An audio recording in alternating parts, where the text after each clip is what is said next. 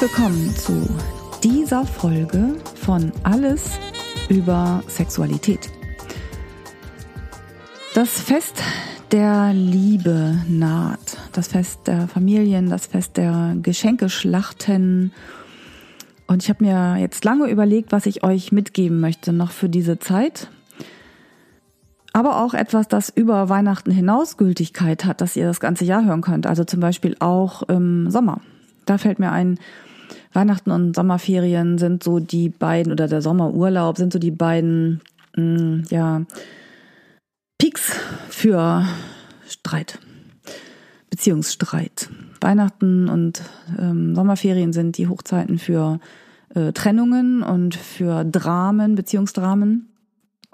Was daran liegt, dass hier ähm, das Stresslevel eben einfach hochgeht, weil man jetzt eine ganz besonders schöne Zeit haben will und dieses auf ähm, Zwang besonders toll machen und glücklich sein funktioniert nicht so richtig und dann setzen wir uns gegenseitig unter Druck.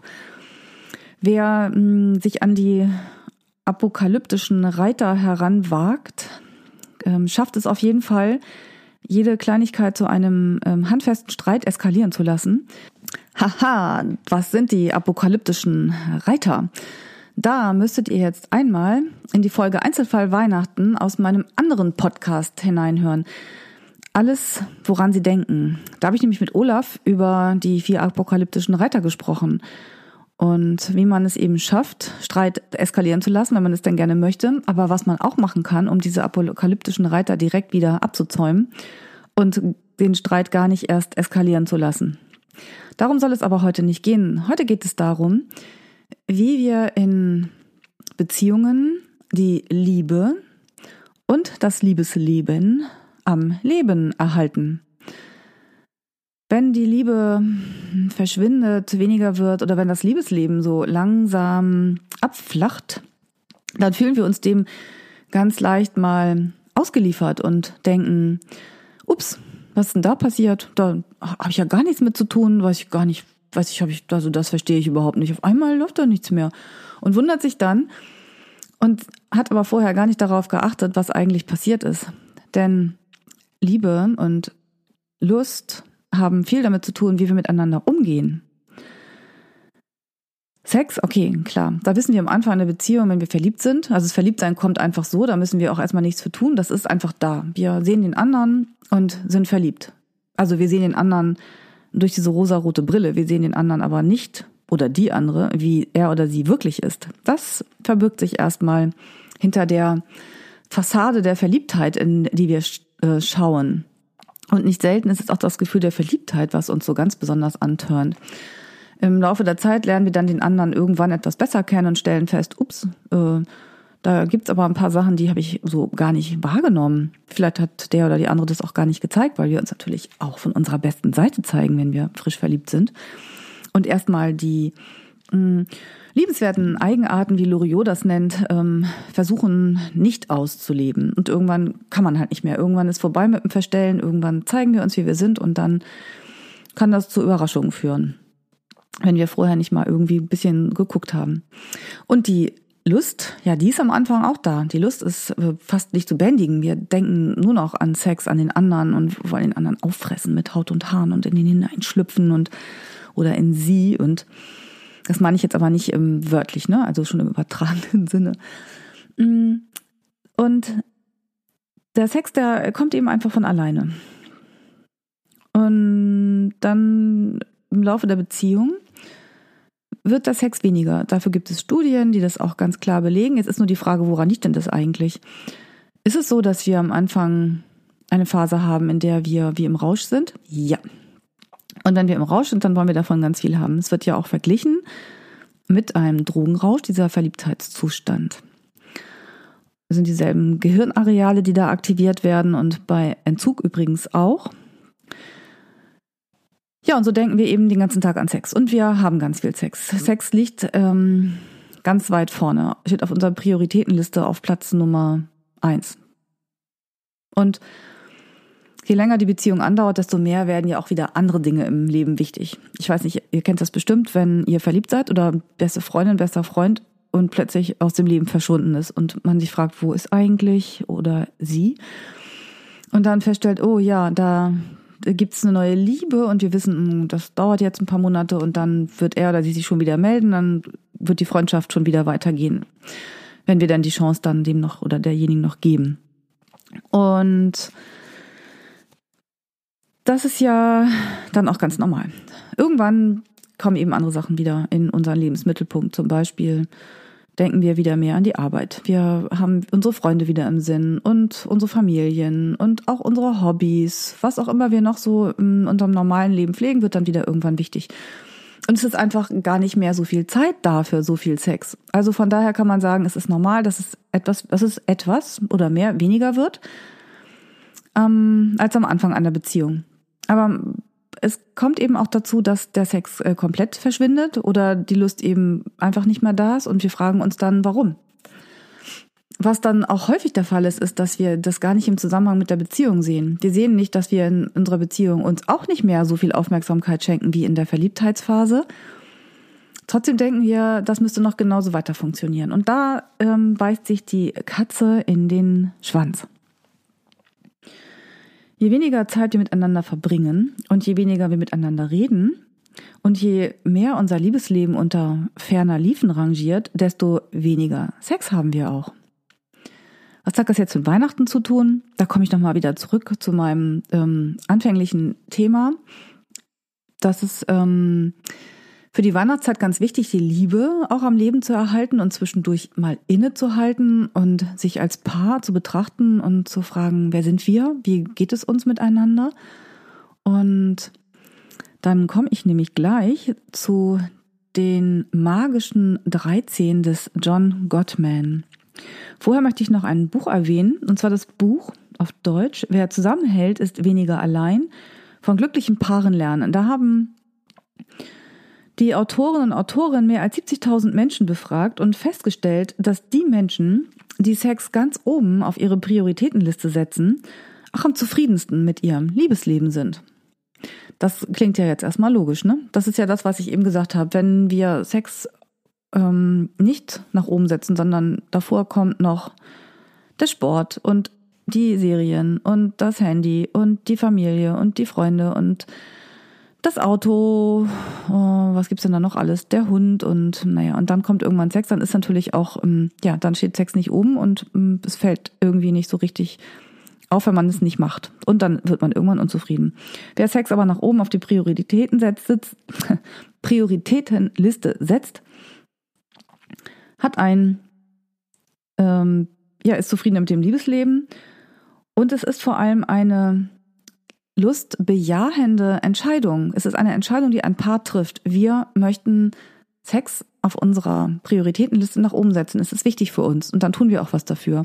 Und genauso könnt ihr sagen, wir möchten die Liebe, den Erhalt unserer Liebe auf unsere Prioritätenliste setzen und zwar auch nach ganz oben. Und damit komme ich jetzt zu John Gottman. John Gottman ist ein amerikanischer Paarforscher. Er ist ein Psychologe und Mathematiker und arbeitet seit Jahrzehnten mit Paaren. Er hat die Erfahrungen, die er mit Paaren gesammelt hat, mit denen Ergebnissen aus der von er eben erwähnten Studie verglichen, aus der mm, in der 70.000 Menschen zu ihrem äh, Leben, Liebesleben, Sexleben befragt worden sind. Und er hat drei, Verhalten, drei zehn Verhaltensweisen dabei herausgearbeitet, die alle glücklichen Paare gemeinsam haben oder machen. Und dabei geht es gar nicht um direkte sexuelle Handlungen, aber diese Handlungen führen dazu, dass die Paare glücklicher sind und auch tatsächlich mehr Sex haben. Im Vordergrund steht der tägliche Umgang miteinander. Denn wenn wir miteinander sprechen, uns wahrnehmen, uns geliebt fühlen, uns angenommen fühlen, akzeptiert, wenn wir mehr miteinander sprechen, dann sind wir uns näher und wenn wir uns näher sind und wenn wir zufrieden miteinander sind und glücklich miteinander sind, ist es auch viel einfacher, das Liebesleben mehr am Laufen zu halten oder am Leben vielmehr zu erhalten.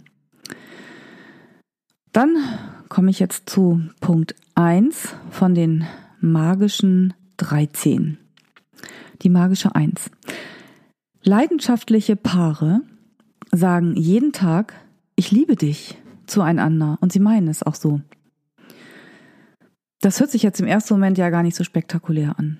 entweder denkt ihr jetzt, ja, wieso, das sagen wir uns doch auch andauernd, oder ihr denkt, nö, warum muss ich das ständig sagen? Das weiß er oder sie doch, wir sind doch zusammen, ist doch klar, dass ich sie oder ihn liebe. Aber so ist das eben nicht. Und es geht auch nicht darum, das so, so hinzuwerfen oder mh, es inflationär zu verwenden, sondern sich wirklich jeden Tag einmal kurz in die Augen zu schauen und zu sagen, ich liebe dich. Also fangt gleich damit an, heute, und macht einen Anfang. Das ist etwas, was ihr auf jeden Fall noch vor Weihnachten machen könnt. Diesen kleinen Moment, sich in die Augen zu schauen und zu sagen, ich liebe dich. Und einmal kurz den ganzen Alltagsstress und Weihnachtsstress zu vergessen. Und vielleicht auch gleich noch einen innigen Kuss dazu. Denn damit komme ich zu Punkt 2 der magischen 13. Leidenschaftliche Paare küssen sich leidenschaftlich und das ohne jeden Grund. Die Betonung liegt hier auf tatsächlich leidenschaftlich und ohne jeden Grund. Leidenschaftliches Küssen fällt ja in vielen Beziehungen irgendwann hinten über. Am Anfang können wir gar nicht genug davon bekommen, uns zu küssen. Ähm, unsere Zungen spielen miteinander, sie tanzen und äh, vollführen spannende, erotische, heiße Choreografien. Und irgendwann treffen sich unsere Zungen nicht mal mehr beim Sex, da treffen sich unsere Genitalien, aber unsere Zungen und auch manchmal unsere Seelen bleiben irgendwie auseinander. Sie kommen nicht so in den Kontakt. Und darum geht es jetzt eben. Auch die Seelen, die sich wieder mehr berühren. Deswegen ist das dieser zweite Punkt. Leidenschaftliche Paare küssen sich leidenschaftlich und das ohne jeden Grund. Ohne jeden Grund ist auch ganz wichtig, weil ähm, das auch etwas ist, was ich schon häufiger von Paaren gehört habe, nämlich dieser Anspruch. Also wir küssen uns und dann wird es leidenschaftlich, aber dann kommt bei einem der beiden, und es ist oft aus den Gesprächen, die ich gehabt habe, die Frau, die dann sagt, Ah, dann kommt er und er küsst mich und dann weiß ich ganz genau, was er will, nämlich Sex. Und dann setzt so ein Automatismus ein und in dem Moment verschwindet die Lust. Und hier geht es darum, zu küssen, leidenschaftlich zu küssen, ohne zu wissen, was kommt. Es einfach so stehen zu lassen. Vielleicht könnt ihr das ähm, direkt heute nochmal ausprobieren. Euch umarmen, einen innigen Kuss zu geben und dann nochmal zu sagen, ich liebe dich. Punkt 3 der magischen 13 lautet, leidenschaftliche Paare überraschen sich mit romantischen Geschenken. Und wie fühlt sich das an, wenn wir überrascht werden von einem Geschenk? Das ist doch wunderbar, oder? Nicht zu den besonderen Anlässen, zu denen wir immer schenken, sondern romantische Geschenke einfach mal zwischendurch. Und es heißt auch extra romantische Geschenke und nicht teure Geschenke oder ähm, ausgefallene Geschenke, sondern romantisch. Es könnte ähm, sein, zum Beispiel etwas mitzubringen, was den Liebsten oder die Liebste erfreuen könnte. Und, und wenn es nur eine ganz besondere Teesorte ist, die der andere oder die andere so ganz besonders gerne trinkt und die es nicht so häufig gibt. Oder einfach das Gefühl zu geben, hey, ich habe an dich gedacht, ich habe die Augen offen gehalten, ich weiß, dass du das richtig toll findest und ich habe es dir einfach mal mitgebracht. Also es geht nicht um materielle Kostbarkeiten und auch nicht darum, täglich etwas zu geben, sondern hier habe ich etwas gefunden, schau mal, das bringe ich dir mit, das ist für dich. Es geht darum, dass wir merken, dass der oder die andere an uns gedacht hat und dass wir zeigen, wir denken an dich. Punkt 4. Leidenschaftliche Paare wissen, jetzt wird es allerdings doch ein bisschen erotisch, was den Partner, Partner erotisch antörnt und was nicht. Das ist auch so ein ganz wichtiger Punkt, denn wir denken oft, dass wir das wissen, was der andere oder die andere so richtig ähm, heiß findet. Aber stimmt das wirklich so? Vielleicht wissen wir nur, was uns selber antörnt und wir denken, oh, das muss doch mein Partner oder meine Partnerin auch so richtig gut finden. Wir übertragen das dann einfach auf den anderen. Oder wir haben uns mal irgendwann etwas gemerkt. Am Anfang der Zeit, da gab es so eine bestimmte Berührung oder ein, ein bestimmtes ähm, Verhalten, eine bestimmte Praktik. Und wir haben uns das gemerkt und gedacht, ah, guck mal, das hat damals super funktioniert, das ähm, geht bestimmt immer noch. Aber Es kann sein, und das kennen wir doch aus eigener Erfahrung, dass wir unseren Horizont erweitern und plötzlich andere Sachen toll finden. Nicht immer nur das eine. Vielleicht haben wir etwas Neues entdeckt und wir haben das aber noch nicht gesagt, weil es dann ganz schwer ist zu sagen, du, ich, ähm, ich mag übrigens das jetzt gar nicht mehr so sehr oder ich habe etwas Neues entdeckt. Du hast dann irgendwann das gemacht und das fand ich richtig gut, aber ich wollte das nicht sagen, weil du das andere ja immer so gerne machst. Da fällt mir die Geschichte ein mit dem, ah, die habe ich glaube ich mit Felix schon mal angesprochen, mit dem Ehepaar, das sich das Brötchen teilt und seit 20 Jahren ist er die obere Hälfte und sie die untere, weil sie glauben, dass der jeweils andere diese Seite des Brötchens viel lieber mag. Und dann stellt sich irgendwann heraus, das stimmte gar nicht. Sie haben es beide gemacht, um dem anderen einen Gefallen zu tun, aber eigentlich wollten sie beide jeweils die andere Seite.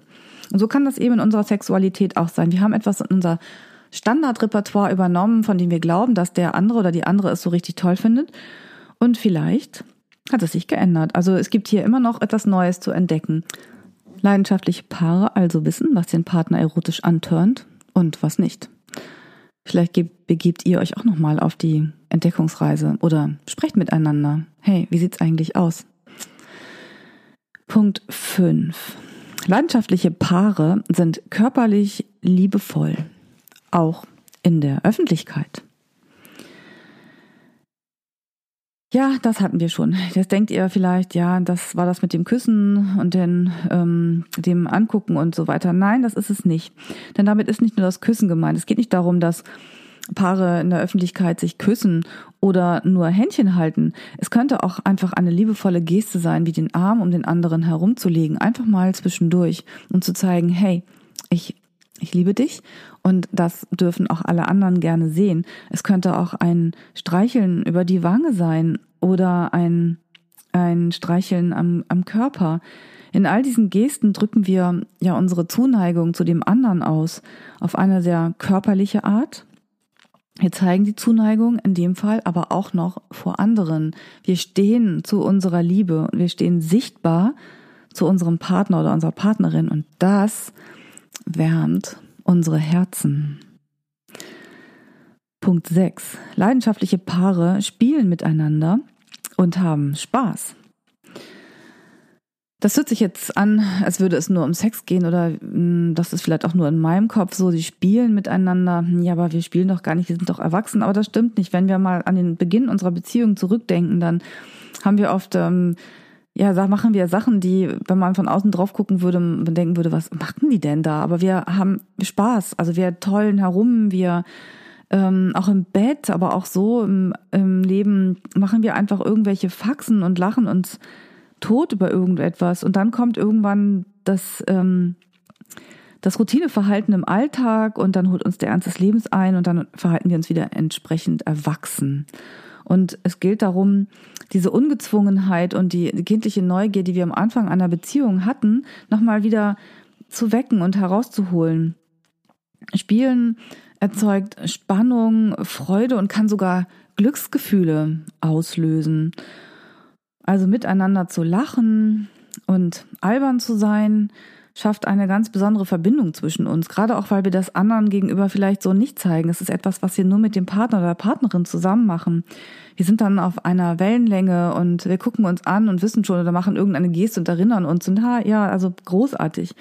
Und es hat auch ganz viel mit Vertrauen zu tun, denn so zeigen wir uns eben nicht jedem, sondern vor allem unserem Partner, unserer Partnerin, vielleicht auch den Kindern gegenüber. Aber es ist wichtig, diese Lebendigkeit am Leben zu erhalten und nicht nur immer erwachsen und vernünftig zu sein.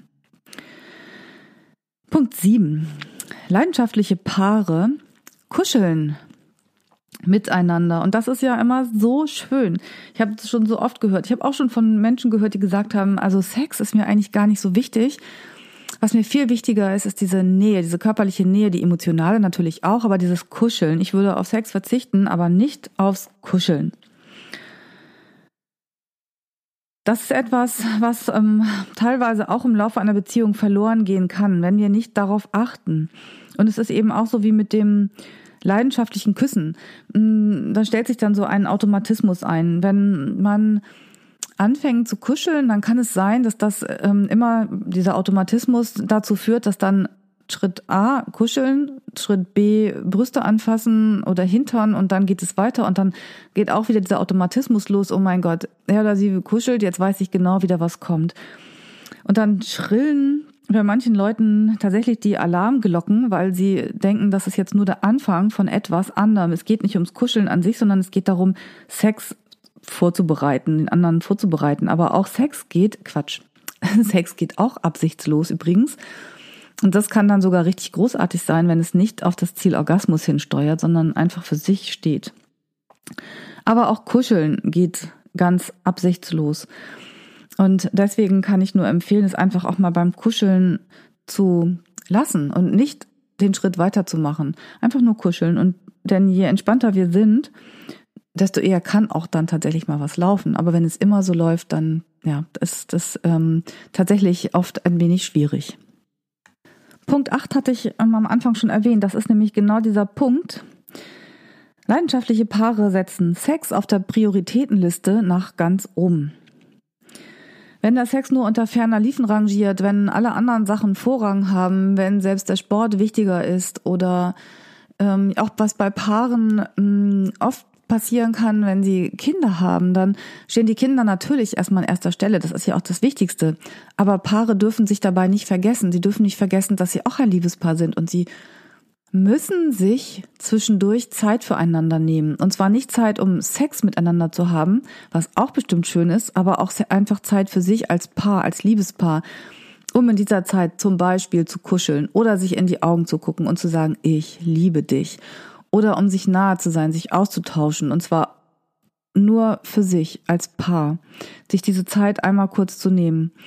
Sex wiederum ist etwas, was wir, außer wir haben es anders abgesprochen, mit dem Partner oder der Partnerin zusammen machen. Das machen wir zumindest nicht mit unseren normalen Freunden, nicht mit unseren Familienangehörigen, sondern mit unserem Partner oder unserer Partnerin.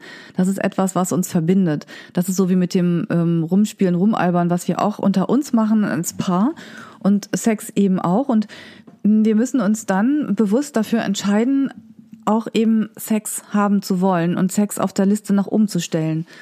Ich denke, das ist einer der, der wirklich wichtigsten Punkte in diesen magischen 13, weil es so oft vorkommt, dass, ähm, dass eben einfach alles andere wichtiger ist und der Sex dann ja eben auf diese Automatismen ablaufen, wenn der erste Kuss kommt oder eben eine Umarmung oder ein Kuscheln, das in einem der beiden dann, oh nein, jetzt geht das wieder los, ähm, geht, sondern dass wir auch gucken, erstmal diese absichtslosen Berührungen zwischendurch, in denen wir uns unserer Liebe oder unserer Zuneigung, unserer gegenseitigen Achtung versichern und dann eben aber auch diese Zeiten zu haben, wo wir wirklich für uns sind und dann Sex haben. Dafür müssen wir uns dann einfach den nötigen Freiraum schaffen. Und wir sollten uns auch bewusst sein, was Sex für uns bedeutet. Das ist die Frage, warum haben wir Sex? Die Frage könnte ganz einfach sein, ja, weil wir Lust haben zum Beispiel. Aber ist es wirklich nur die pure Lust? Oder haben wir Sex, weil wir dem anderen nahe sein möchten? Denn das ist auch ein ganz wichtiger Grund für Sex. Es geht nicht äh, nur um Lust und Orgasmus und heiße körperliche Gefühle, sondern es geht um dieses, diese Nähe. Und wenn ich mit Menschen spreche über Lust auch und warum sie Sex haben, dann höre ich eben häufiger auch eben das, ähm, diesen, diesen Grund. Ja, ich bin dann meinem Partner, meiner Partnerin so richtig nah. Ich ähm, habe sonst vielleicht im Alltag die Möglichkeit nicht und hier sind wir wirklich eng miteinander und wir haben eine besondere Nähe und Intimität zum anderen. Sex also ab jetzt auf der Prioritätenliste ganz nach oben dann müsst ihr halt mal gucken, was ihr dann stattdessen wegschubst. Vielleicht ist der Sport ja, ja wichtig, aber Sex wichtiger. Einfach mal gucken. Punkt 9 der magischen 13. Leidenschaftliche Paare bleiben auch gute Freunde. Wir sind zwar ein Liebespaar und vielleicht sind wir auch Eltern, aber wir sollten nicht vergessen, dass wir auch Freunde sind. Das heißt, dass uns auch über das Bett oder die Elternschaft hinaus etwas verbindet, dass wir zueinander stehen und füreinander da sind. Manchmal höre ich das von Paaren, das heißt, er oder sie ist auch mein bester Freund und das ist eine ganz tolle Sache. Denn mit unserem besten Freund oder unserer besten Freundin können wir tatsächlich über alles reden. Und mit wem sollten wir nicht über alles reden, wenn nicht mit unserem Partner, unserer Partnerin, über die Gefühle, die uns beschäftigen, über mh, mm, Sorgen, die wir haben, aber auch über die Freuden des Lebens. Das ist doch ganz, ganz wichtig. Denn wenn wir darüber reden, was uns bewegt, was wir ähm, durch den Tag hinüber durch mitnehmen, dann haben wir einen Austausch und ein Austausch ist wieder ganz wichtig, um eine Intimität herzustellen. Mit dem besten Freund oder besten Freundin, wenn das jetzt, wenn, wenn das unser Partner, unsere Partnerin ist, können wir halt, wie gesagt, über alles reden, aber wir können uns auch aufführen wie durchgedrehte Idioten oder einfach nur Spaß haben. Und da kommt wieder das ähm, aus Punkt 6. Leidenschaftliche Paare spielen miteinander und haben Spaß. Diese Punkte greifen also schon alle ineinander. Das ist ganz wichtig. Also das Wichtigste aus diesem Punkt ist einfach, dass über alles reden können und über alles reden wollen und die Gedanken mit dem anderen wirklich auch zu teilen und sich für den anderen zu interessieren. Punkt 10 schließt so ein bisschen daran an, was ich gerade gesagt habe, über alles reden. Denn leidenschaftliche Paare können über ihr Liebesleben sprechen. Oh mein Gott. Über alles reden, okay, das ist die eine Sache. Aber über Sex reden, das ist die andere Sache. Oh Gott, wie zu peinlich. Was denkt der andere dann von mir? Wenn es um Sex geht, um unsere sexuellen Wünsche, Fantasien, dann sind wir so unglaublich verletzlich. Was denkt der andere oder die andere von mir, wenn ich mir dieses oder jenes wünsche? Wirklich dann komisch? ist abstoßend für den anderen oder wer weiß, was dann da noch für Wünsche zurückkommen. Kann ich die dann erfüllen? Schaffe ich das? Schaffe ich das nicht?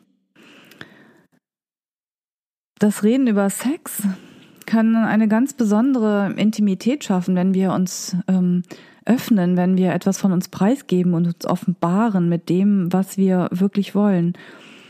Wenn wir das, was wir mit unseren Körpern machen, auch über die Sprache in unser Bewusstsein holen und sprechen. Diese ganz besondere Intimität kommt eben dadurch zustande, dass wir uns öffnen, dass wir Vertrauen schenken und auch Vertrauen geschenkt bekommen. Da ist es natürlich unabdingbar, dass das auch ernst genommen wird. Wenn jetzt jemand sagt, hm, oh, ich wünsche mir dieses. Und der Partner oder die Partnerin dann anfängt zu lachen oder sagt, oh mein Gott, oder wie kommst du denn auf die Idee oder never ever, das ist ja abartig, dann ist das nicht sehr vertrauenerweckend und wir werden vermutlich so schnell nicht wieder irgendetwas sagen. Wir sind hier aber bei leidenschaftlichen Paaren, die über alles reden, die eine gute Basis haben und die dann auch tatsächlich ernst nehmen, was der oder die andere uns sagt. Das ist also das wirklich das große A und O. Und natürlich ein ganz wichtiger Punkt ist, wobei das eine ganz eigene Folge wäre, wie man über sexuelle Wünsche tatsächlich auch spricht, ist nicht zu formulieren als das machen alle anderen auch. Das habe ich in meiner letzten Partnerschaft gemacht, das möchte ich hier auch haben. Oder ich brauche einfach so viel oder was auch immer.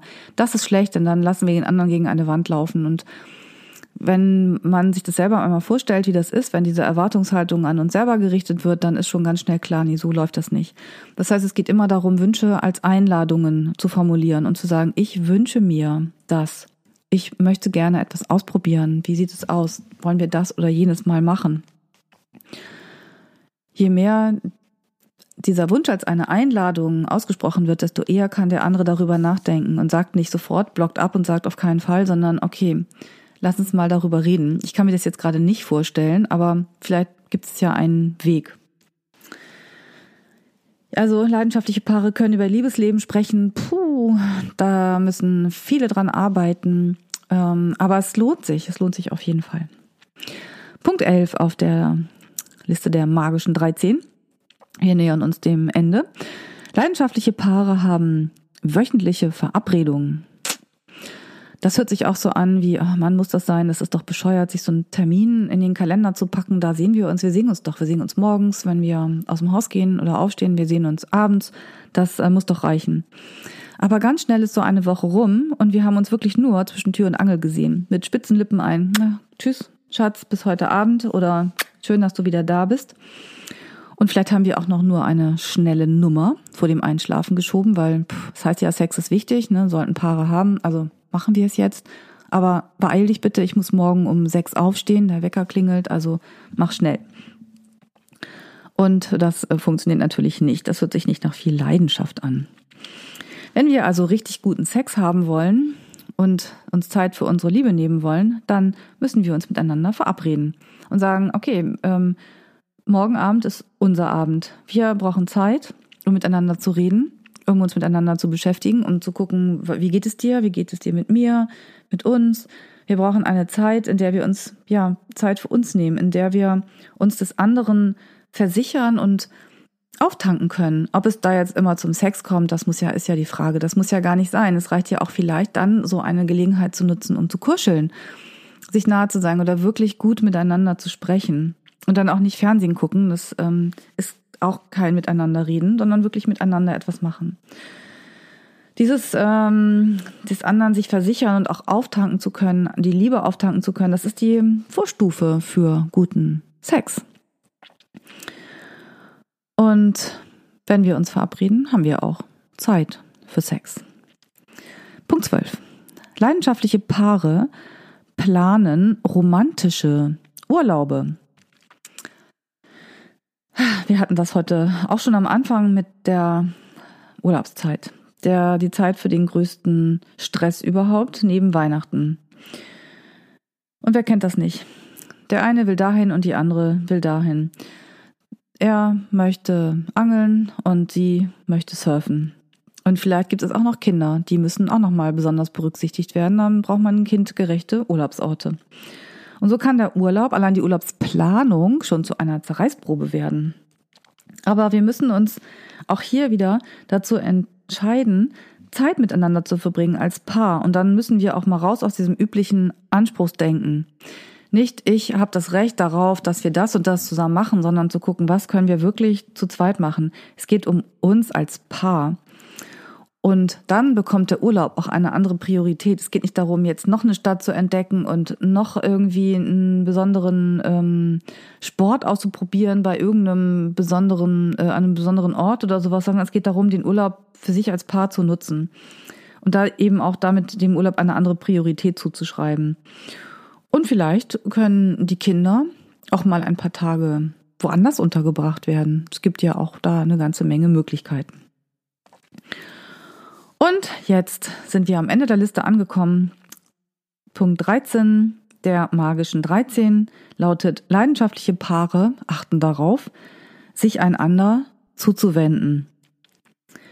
Andere Worte für Zuwendung sind Anteilnahme, Entgegenkommen, Zuneigung, Freundlichkeit, Herzlichkeit, Herzensgüte, Wärme, Warmherzigkeit, Liebenswürdigkeit, Wohlwollen, Güte. Das kann ich so stehen lassen, oder? Sich zuwenden.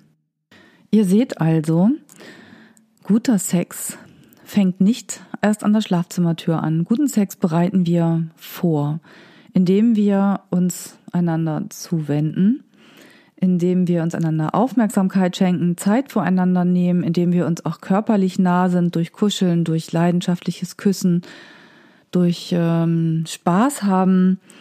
Wenn wir das beachten und jetzt direkt ab heute in unsere Beziehung mit hineinnehmen, Vielleicht angefangen mit dem täglichen leidenschaftlichen Kuss und dann eben über Kuscheln einfach mal für sich stehen lassen und nicht an Sex denken, sondern dem anderen sagen, okay, ich bin jetzt gerade voll für dich da, ohne dass du etwas dafür leisten musst.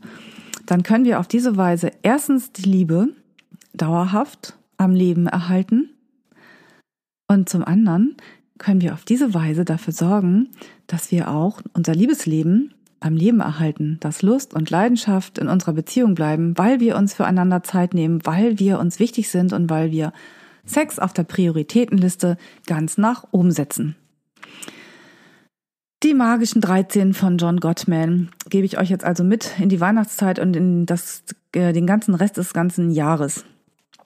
Wenn ihr noch etwas weiter ähm, lesen möchtet über die Themen, über die ich ähm, schreibe, dann schaut doch mal auf www www.die-sexualität.de mit AE geschrieben und guckt oder hört vielmehr in die anderen Folgen des Podcasts hinein. Ich habe ja auch oft Gäste dabei, mit denen ich über Themen rede. Und jetzt wünsche ich euch einen ganz wunderbaren Tag, Abend, eine wunderbare Weihnachtszeit und ein wunderbares nächstes Jahr. Bis dann. Tschüss.